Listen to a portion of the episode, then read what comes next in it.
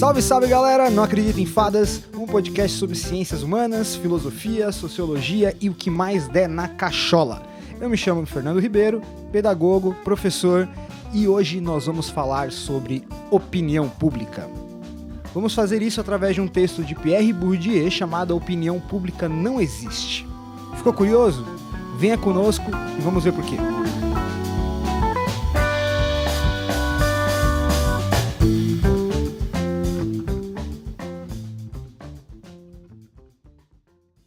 Aí, você já se perguntou o que seria a opinião pública?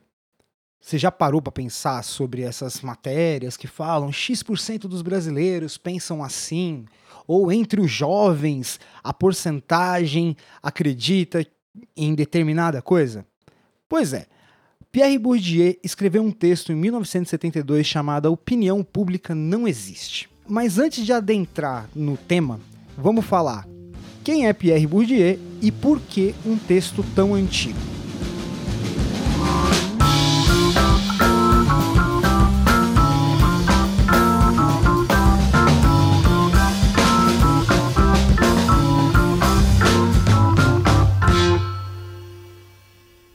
E aí, Gui, beleza? Boa noite, como é que tá? Como é que foi fazer o material mandado de longe? Mandei o um material zoado, né, mano? Bem, Vamos começar pelo mais simples. Pierre Bourdieu, ele nasceu ali em 1930. Ele é um importante sociólogo e pensador francês, autor de uma porrada de livro que contribuiu muito para renovar o entendimento da sociologia do século XX.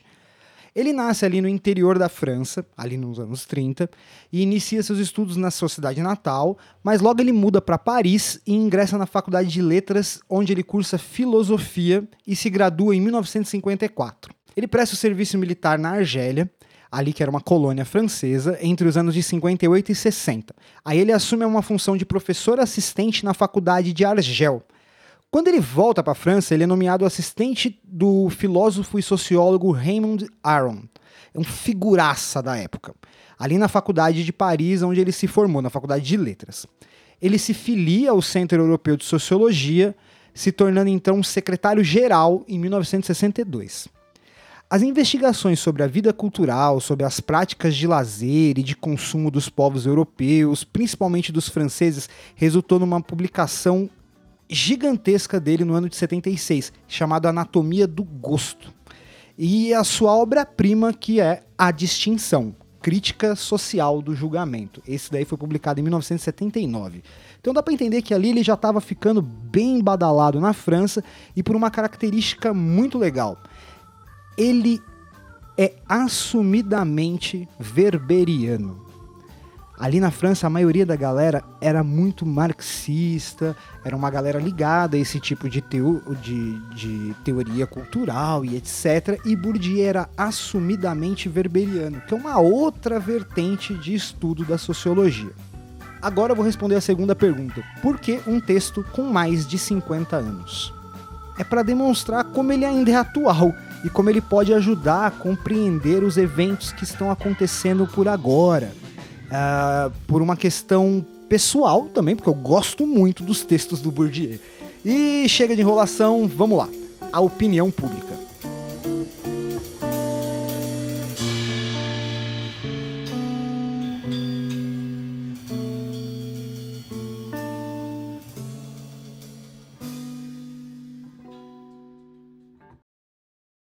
Conceito de opinião pública se refere a um conjunto de informações coletadas por meio de pesquisas estruturadas, é, geralmente por meio de questionários padronizados e feito com um número determinado de pessoas.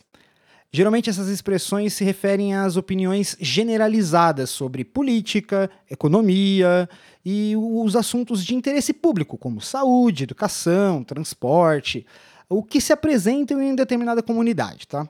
Mas o que vamos abordar aqui vai ser mais ligado com uma estrutura, como essas, como essas pesquisas se estruturam segundo o autor. Ah, e evidente, eu quero deixar claro uma coisa aqui. O objetivo não é denunciar de forma mecânica e fácil, ficar ditando palavra de ordem ou criando regra. O autor também não está dizendo que as pesquisas de opinião são uma mentira, que elas não existem mas nesse texto ele elabora uma análise bem rigorosa sobre o funcionamento e as suas funções. Ele define três afirmações que estão ali escondidas, que estão implícitas nas estruturas das pesquisas. A primeira, qualquer pesquisa de opinião supõe que todo mundo pode ter uma opinião. A segunda afirmação é que supõe-se que todas as opiniões têm valor. E a terceira afirmação, o fato de se colocar a mesma questão para todos está implícita a hipótese de que há um consenso sobre os problemas. Segundo o autor, essas três afirmações constroem toda uma série de distorções que podem ser observadas mesmo quando todas as condições de rigor metodológico são preenchidas, por exemplo, quando a coleta de dados são feitas de acordo com como se pede aos institutos de pesquisa. Mesmo assim, ela contém uma série de distorções. Nesse texto de 50 anos, o autor já questiona o formato das pesquisas realizadas, frequentemente incluindo sugestões de respostas nas perguntas ou limitando o número de opções de respostas, mas deve-se principalmente ao fato de que as problemáticas fabricadas pelos institutos de pesquisa de opinião são subordinadas a uma demanda de tipo particular Assim, empreende-se uma análise de uma grande pesquisa nacional sobre uma opinião, por exemplo. Vou pegar um exemplo bem recente. No início do ano foi realizada a pesquisa para saber se a população aprovava a vacinação das crianças contra a Covid-19. O jornal Estado de Minas publicou a seguinte manchete: Vacinação infantil, consulta pública não permitia opiniões favoráveis. Segundo o jornal, o documento não dispunha de opções que permitissem indicar um posicionamento favorável à imunização. Com isso, o resultado do levantamento apontou que a maioria dos participantes eram contrários à obrigatoriedade da vacina e defendiam que essa opção devia ser facultada aos pais. Mesma, pesqui mesma pesquisa durando apenas três horas. Para o autor, as perguntas, quando elas são mal elaboradas ou quando são elaboradas de maneira que possam induzir ou sugerir respostas, ela não tem um rigor para se delimitar uma opinião pública. Bem, o que podemos observar é que o Bourdieu questiona qual é o caminho que a pesquisa propõe nas perguntas. Quando a pesquisa segmentada a uma pergunta, por exemplo, nas pesquisas eleitorais, a pergunta entre Lula e Bolsonaro, quem você votaria? essa pergunta não deixa claro qual é e o que se pretende a pergunta. Além de ser uma pergunta com duas opções. Quando se faz uma pergunta, o governo atual é bom ou ruim? Essa pergunta, mesmo que seja muito abrangente, ela não responde.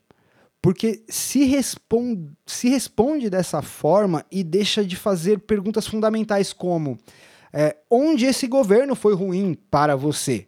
Segundo o autor, esse trecho levaria a, a, respostas bem diferentes sobre a opinião pública do que demonstra na pesquisa.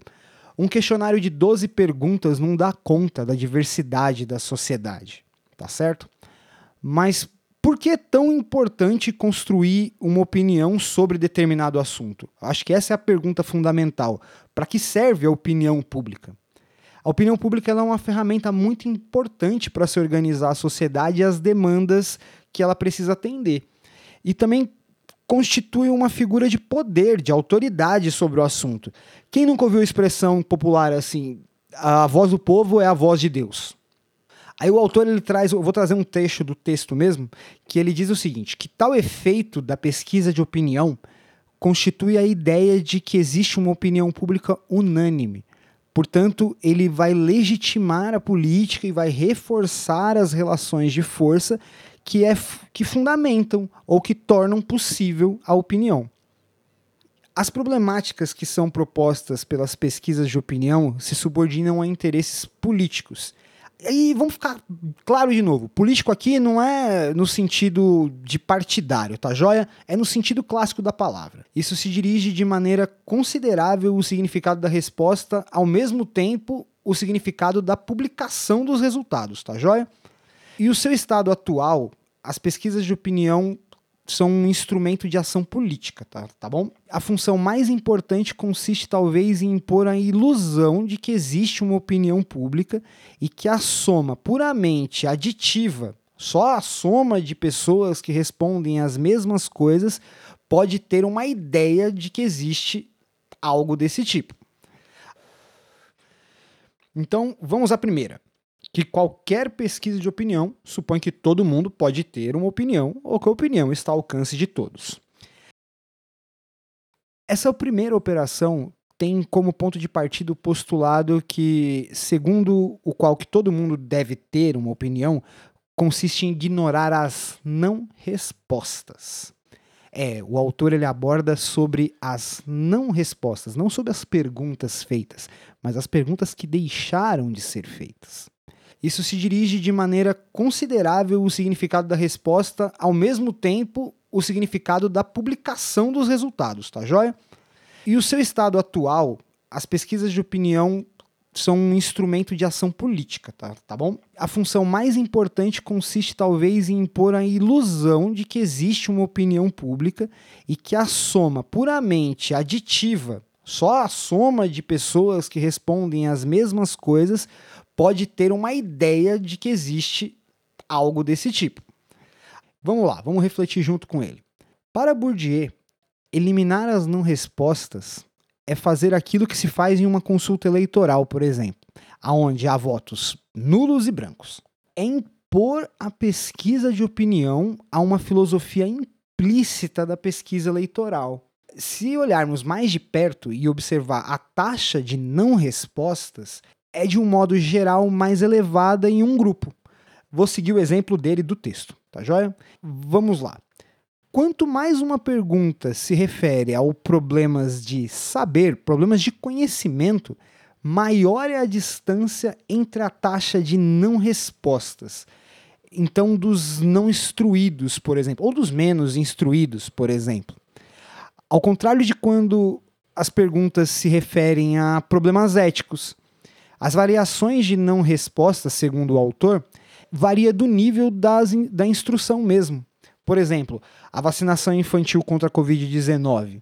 Se você for perguntar entre pessoas mais instruídas, possivelmente você vai ter uma taxa de aceitação muito maior quanto as menos instruídas. Apesar que no Brasil essa taxa é um pouco controversa, porque a maioria das pessoas recorre à vacinação. Ainda bem, o movimento anti-vax aqui existe, mas é pequeno.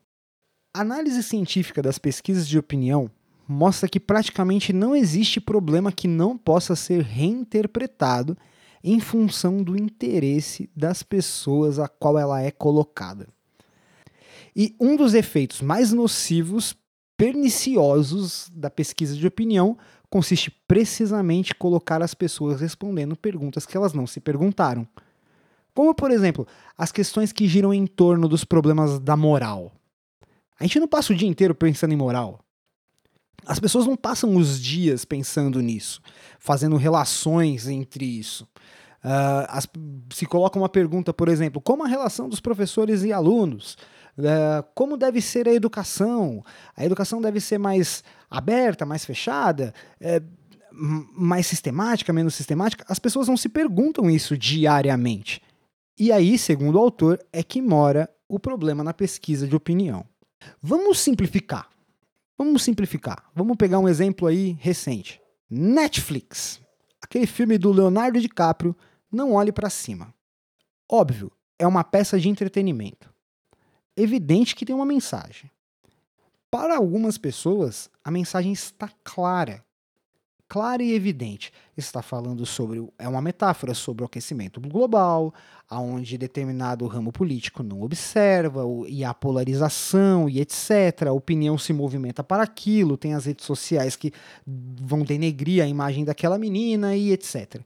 A ideia do filme é com que você se consiste uma somatória de opiniões polarizadas, onde não abre espaço para uma discussão, e sim apenas distintas opiniões. Disse, ó, oh, não, olhe para cima, o meteoro vai destruir a gente. Não, não olhe para cima, o mercado tem uma forma de reagir.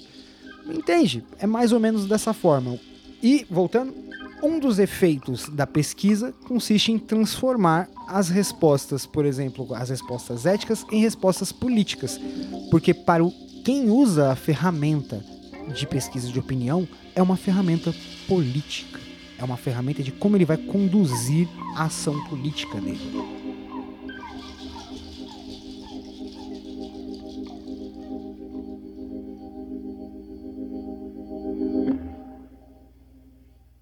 E aí, nesse ponto, chegamos no segundo item destacado pelo autor, que supõe que todas as opiniões têm o mesmo valor.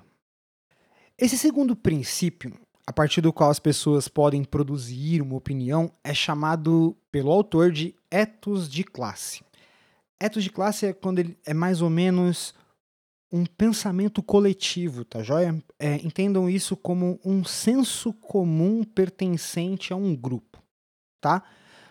para não dizer uma ética de classe, tá joia? E isso é um sistema de valores implícitos para as pessoas.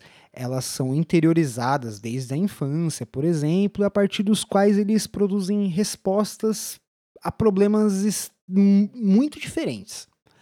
Uma enorme quantidade de respostas, considerada como políticas, são na realidade produzidas a partir do ethos de classe e podem se revestir ao mesmo tempo de um significado inteiramente diferente do que são interpretados no terreno político. E eles tendem a mostrar que cada vez que se interroga as classes, as classes populares, em qualquer país que seja, sobre problemas referentes às relações de autoridade, liberdade individual, liberdade de imprensa, etc., elas dão respostas mais autoritárias do que outras classes. E daí se conclui de uma maneira global que há um conflito entre os valores democráticos. Segundo o autor, o que está em questão é o significado das respostas em algumas perguntas apenas, não no geral, não no acumulado delas. Então, quando supõe um conjunto de questões do tipo, por exemplo, o seguinte: você é favorável à igualdade dos sexos? Você é favorável à liberdade sexual dos parceiros? Ou você é favorável a uma educação mais repressiva ou a uma sociedade, ou a uma polícia mais violenta? Suponhamos que esse conjunto de questões e nesse primeiro conjunto de perguntas que se refere a um certo tipo de, de, de relação entre as classes sociais, ela forma apenas uma relação simbólica entre essas relações sociais. E ela suscita respostas muito mais favoráveis quando se sobe nos nichos de hierarquia social. Quando se pergunta a outras camadas sociais as mesmas questões, as respostas tendem a ter outros caminhos favoráveis ou desfavoráveis de acordo no que se supõe aquela pesquisa. Então, resumindo essa preposição para ele, é que as classes sociais seriam mais repressivas, mas essa afirmação não é nem verdadeira e nem falsa. Ela é só uma estruturação das perguntas como foram feitas. E a verdadeira medida em que, diante de todo um conjunto de problemas, como os que tocam a moral doméstica, as relações entre as gerações, ou entre os sexos, ou as classes populares, têm a tendência de se mostrar muito mais severas do que outras classes sociais.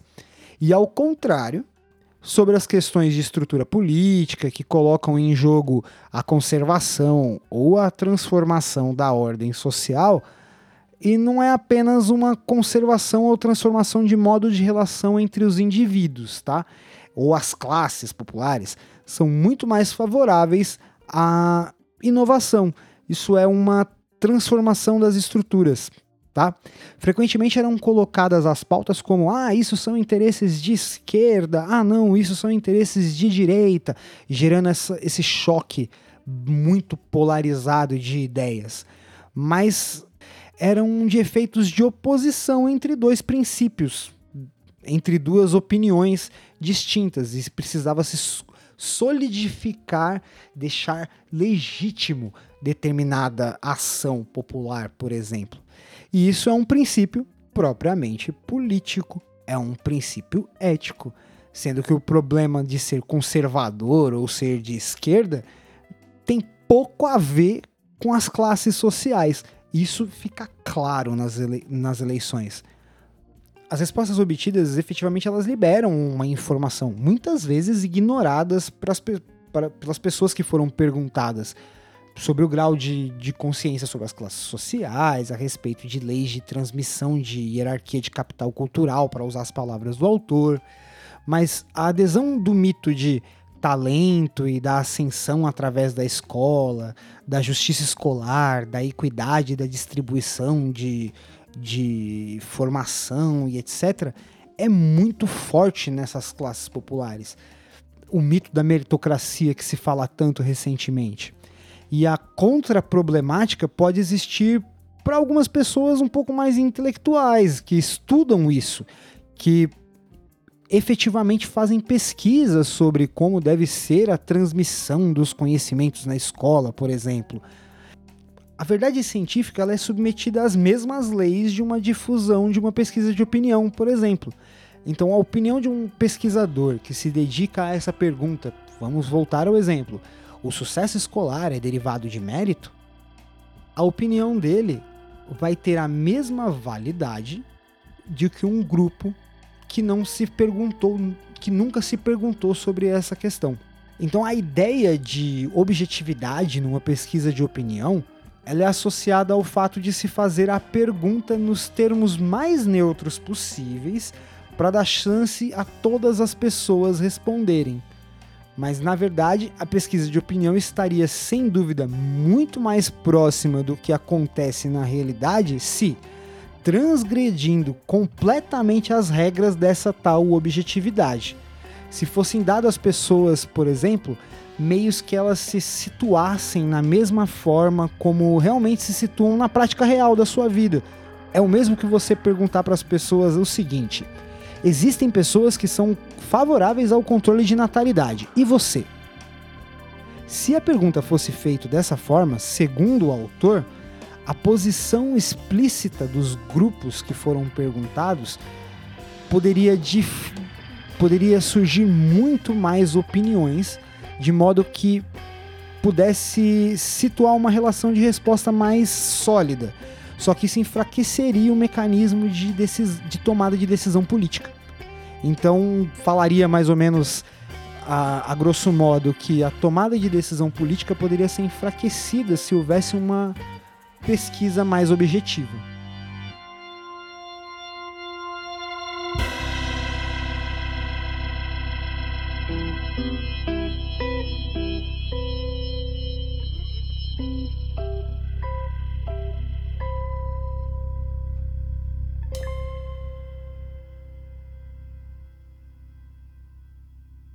E assim chegamos ao terceiro ponto que o autor destaca no texto o fato de se colocar a mesma questão para todo mundo quer dizer que todo mundo pensou sobre o mesmo problema?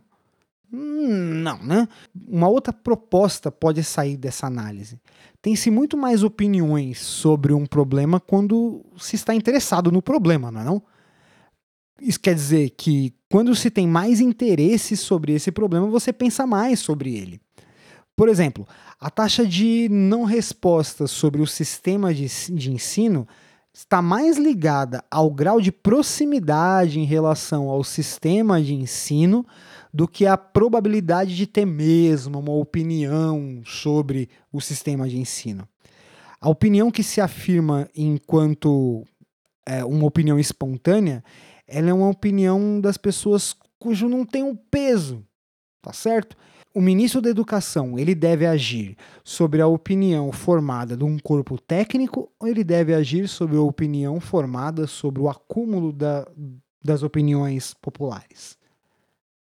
Qual é a forma de agir de um ministro sobre, sobre a mesma ação política? Entende? No entanto, vamos voltar ao, ponto das não respostas que ele coloca lá no começo da pesquisa dele. É, se essas disposições de certas categorias não ascendem a um status de um estatuto de opinião, se quando aquela quantidade de, de perguntas que foram feitas sobre opinião pública, elas não geram esse corpo sólido para se virar uma opinião, ela vira um, dis, um discurso constituído meio que na coerência do que deve ser ouvido, do que deve se impor e etc. Mas não se deve levar como uma conclusão de que, em situações de crise, por exemplo, as pessoas que não tiveram nenhuma opinião escolheriam ao acaso. De fato, não. No momento de crise, não se escolhe ao acaso. E se o problema está politicamente constituído para eles, por exemplo, vamos pegar um caso de professores. Os professores devem fazer greve ou não? As pessoas nem sempre estão envolvidas naquela situação. E vão escolher de, de uma forma que vai interferir imediatamente na vida deles. Tá certo? Então, se tratar de, de um problema que não está ali politicamente constituído, para eles está em vias de construção, mais ou menos as pessoas são guiadas pelo um sistema de disposição profundamente inconsistente, segundo o autor, que orienta as escolhas nos mais diferentes domínios, desde, vamos lá, de desde, por exemplo, relações de entretenimento, esporte, a preferências econômicas, preferências políticas e por aí vai. A pesquisa de opinião tradicional, ela ignora ao mesmo tempo os grupos de pressão e as distorções que ocorrem não só no cenário no cenário cotidiano, como também nos cenários virtuais. E às vezes elas não se exprimem sobre uma forma de um discurso claro, de um discurso explícito. E a pesquisa de opinião ela vira só aquela determinada regra de, de quantidade de pessoas pensam assim, determinada quantidade de pessoas pensa dessa forma. E por isso ela não é capaz de produzir nenhuma previsão razoável sobre o que vai acontecer numa situação de crise, efetivamente. Todas essas perguntas e todas as perguntas poderiam tornar uma única opção de uma só vez sobre um conjunto de problemas que nenhum questionário com mais de 60 perguntas poderia dar conta, poderia resolver as variações de respostas em todos esses sentidos e uma pergunta mais aberta. Mas a gente sabe que não cabe em todo tipo de pesquisa. Em alguns casos, as opiniões elas estariam até positivamente ligadas a uma posição de hierarquia social, por exemplo, um pesquisador ou uma pessoa que tem envolvimento maior com a sua comunidade escolar, por exemplo, mas às vezes de maneira mais fraca ou às vezes de maneira mais forte não vai ter ligação nenhuma com o assunto questionado. Mas vamos evoluir um pouco mais. Como representa uma consulta eleitoral? O limite das perguntas: você é favorável, por exemplo, ao atual presidente? Para compreender por que os especialistas de sociologia política notam que a relação que se observa habitualmente em quase todos os domínios da prática social, entre as classes sociais e as práticas e as suas opiniões, é muito fraca quando se trata nesses fenômenos eleitorais, a tal ponto de que alguns nem hesitam em concluir que não há qualquer relação entre a posição e a classe social e a sua condição de voto. Se você tivesse em mente em, em, em que uma consulta eleitoral coloca numa única pergunta ali, bem, bem sincrética, bem uh, sim, simples, aquilo que só poderia ser respondido com uma, que, com uma quantidade muito maior de questões, novamente voltamos ao exemplo que o autor cita. Vão existir pessoas que vão medir as diferenças em centímetros e outras que vão notar diferenças só em quilômetros. E o que é certo é que, quando estudando o funcionamento das pesquisas de opinião, ele pode ter uma ideia de que maneira com, e como funciona esse tipo particular de pesquisa, que é a consulta eleitoral ou a consulta de opinião, e o efeito que ela vai produzir. O autor define que a opinião pública não existe, pelo menos na forma que lhe atribuem os que têm interesse e afirma que a sua existência. Disse que, por um lado, havia opiniões constituídas, mobilizadas, com grupos e por pressão, mobilizando em torno de um sistema de interesses bem formulados. E por outro lado, existem as distorções, que por definição não constituem a opinião. Se por outras palavras assim compreendemos como foi ao longo da análise desse texto, algumas das coisas que podem ser formuladas num discurso com uma certa pretensão de coerência, mais ou menos. Essas definições da opinião não é, de certa forma, a própria opinião pública. É simplesmente uma explicitação, uma definição revelada, mais ou menos como uma fotografia naquela manchete de jornal, do que se revela uma parcela dessas opiniões.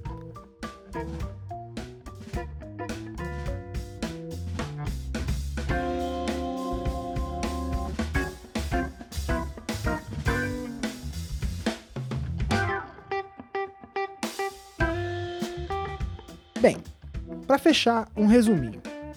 Nós falamos sobre o conceito de opinião pública, que se refere a um conjunto de informações coletadas por meio de pesquisas estruturadas, geralmente por meio de questionários padronizados e feito com um número determinado de pessoas. Fizemos essa análise partindo de um estudo publicado por Pierre Bourdieu, que é um sociólogo francês muito importante no século XX e que, particularmente, eu gosto muito por ser assumidamente não marxista, que é um detalhe importante para a época, tá joia?